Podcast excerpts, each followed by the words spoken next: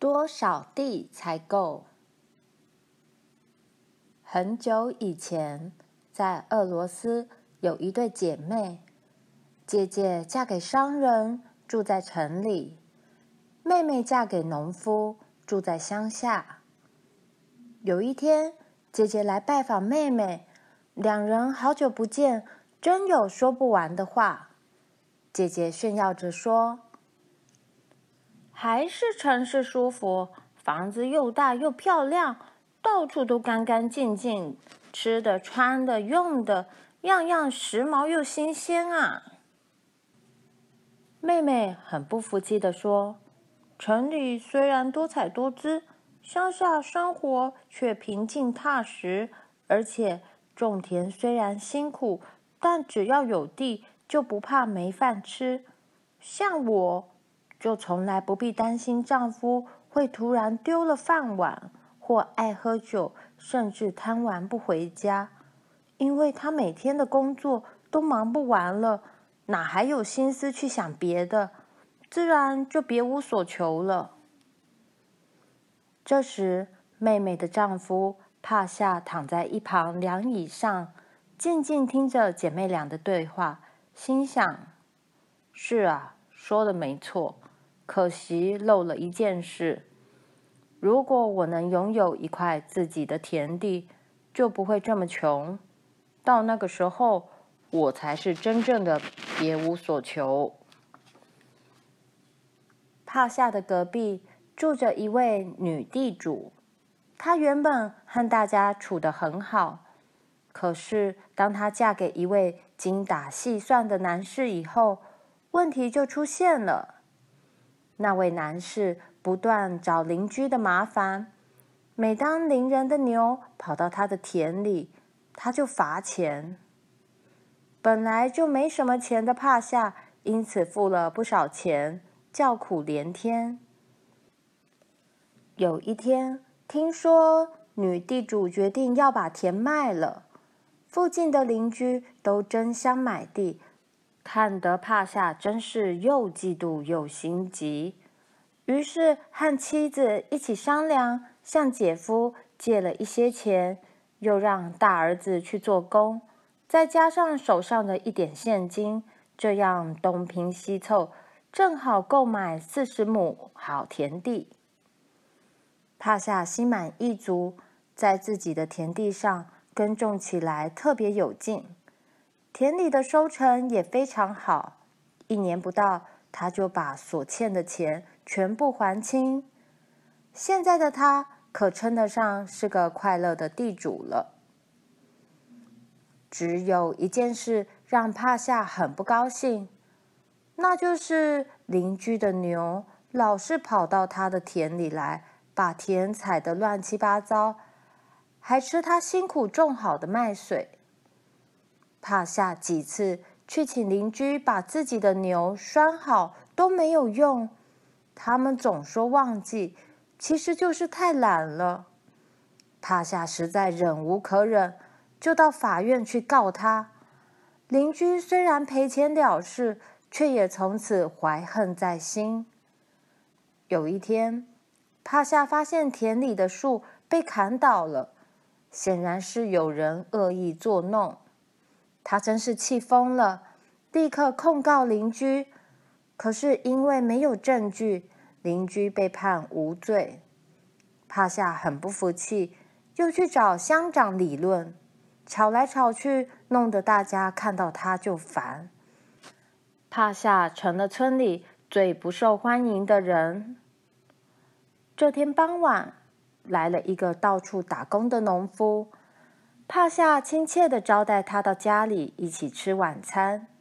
农夫说：“我刚从瓦格兰过来，那儿的地又多又肥，每个村民至少都可分到二十五亩地。如果有钱，还可以多买。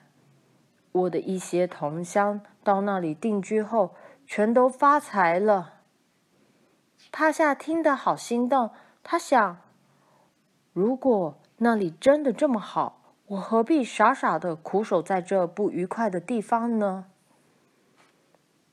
秋收之后，帕夏亲自去了一趟瓦格兰。他发现每一件事都和那农夫所说的一样。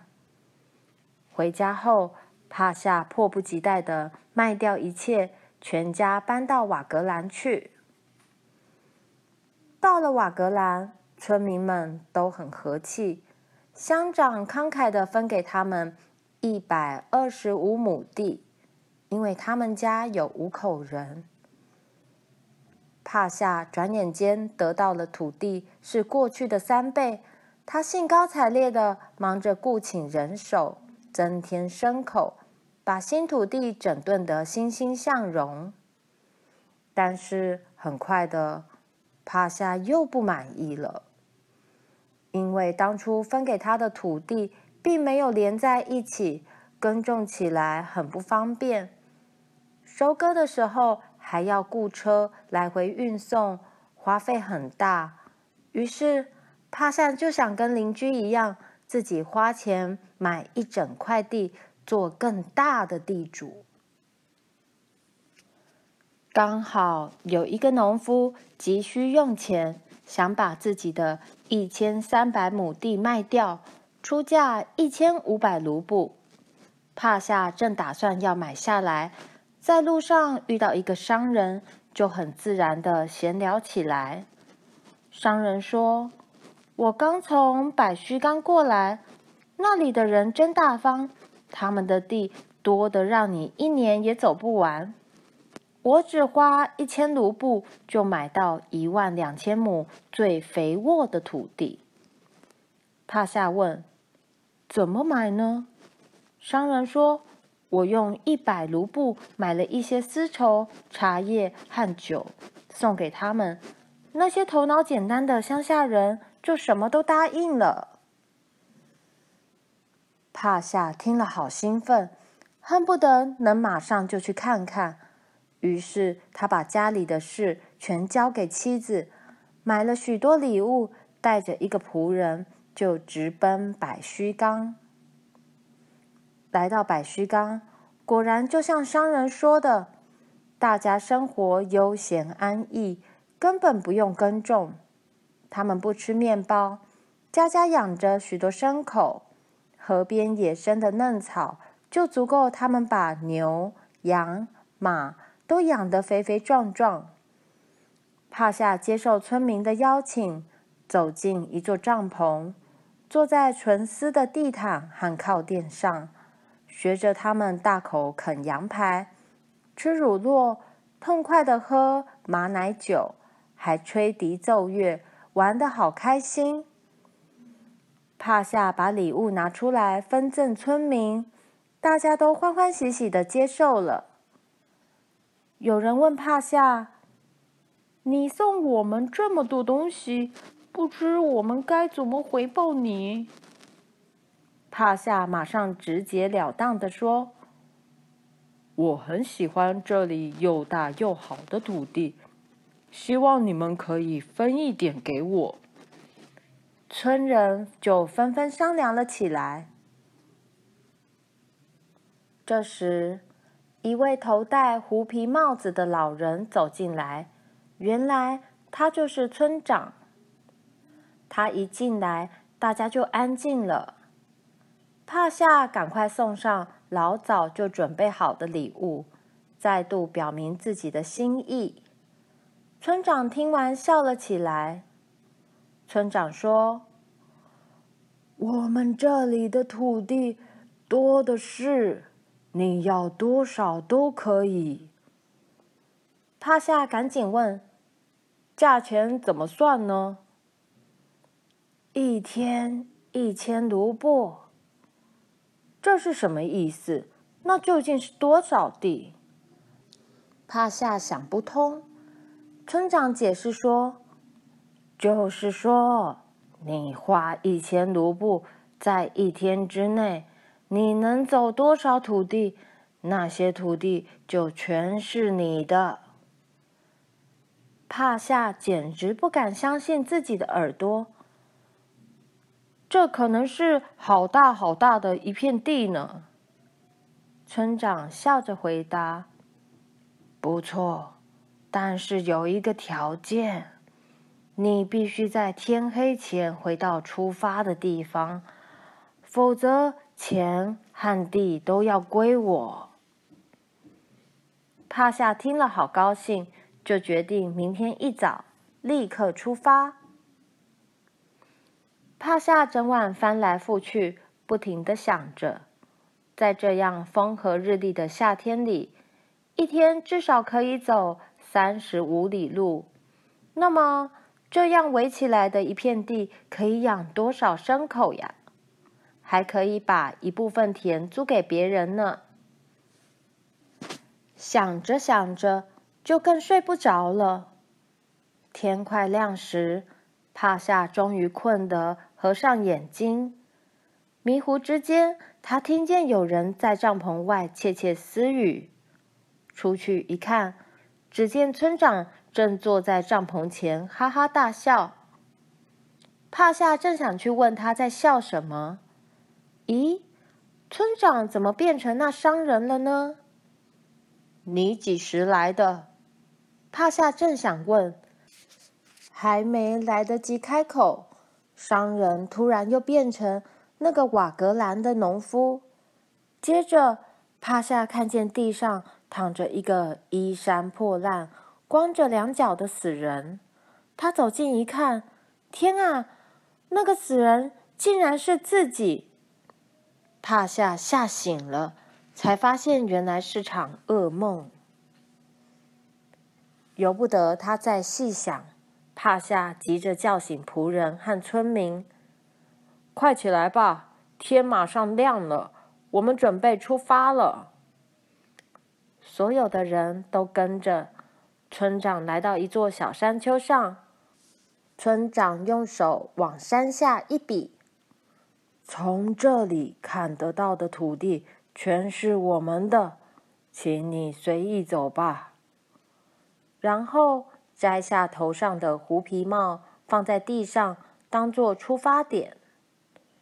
天黑时，请回到这里来，我们等着你。帕夏把一千卢布放进帽子里，天一亮就头也不回的拉着仆人冲出去了。太阳越升越高，看来是吃早饭的时候了。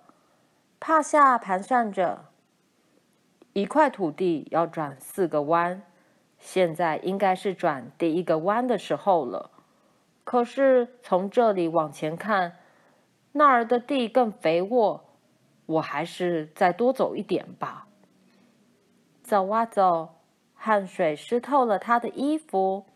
他回头望着小山丘，现在看起来只像个小蚂蚁。他终于决定转第一个弯了。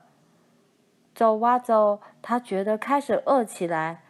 原来已经是中午了，可是他一点也不敢停下来休息，只有边吃边走，又拖过了该转弯的时间。天气越来越热，帕夏觉得好累，但是帕夏一直念着。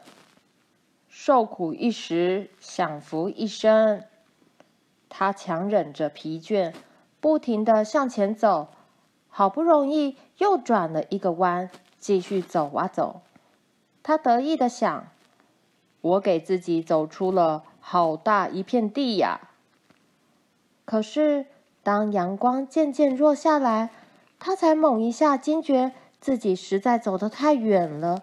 如果现在不马上折回并加快脚步，肯定是回不去的。眼看光线渐暗，帕夏不禁担心起来。帕夏开始跑起来，小山丘看起来却还是好远，而帕夏已经累得快没力气了。他的双脚又痛又抖，渐渐不听使唤。我绝不能停下来，啊，不然一切都完了。他硬撑着快要崩溃的疼痛，拼命的放腿直奔，把身上所有能丢掉的东西都丢了：外套、帽子、水壶，甚至鞋子。帕夏觉得头昏昏沉沉的，口干舌燥，心脏好像要爆炸。太阳却毫不留情地贴近地面。啊，小山丘到了，可是太阳也下山了。帕夏绝望地想：完了，一切都完了。忽然，他听见山上的村民都在呼喊他，为他加油，因为他们在山上还看得见太阳。帕夏鼓起最后一丝力气，向山上全力狂奔。帕夏汗如雨下，心砰砰地跳着。第一次，帕夏想到死亡的恐惧。我实在太贪心了。如果没有生命，再多的土地不能活着享受，又有什么意义呢？可是。现在的他已经停不下来了。突然，帕夏眼前闪过那个梦，那个死人。啊，他终于跑到了！帕夏扑向地面，趴了下来，双手正好紧紧抓住那顶帽子。恭喜呀，这片土地全是你的了！村长高兴地宣布。可是，帕夏再也听不见，他死了。百须岗的人都震惊得说不出话来。最后，帕夏的仆人静静地拿起铲子，挖了一个墓穴，把主人埋葬了。从头到脚正好是六尺土地。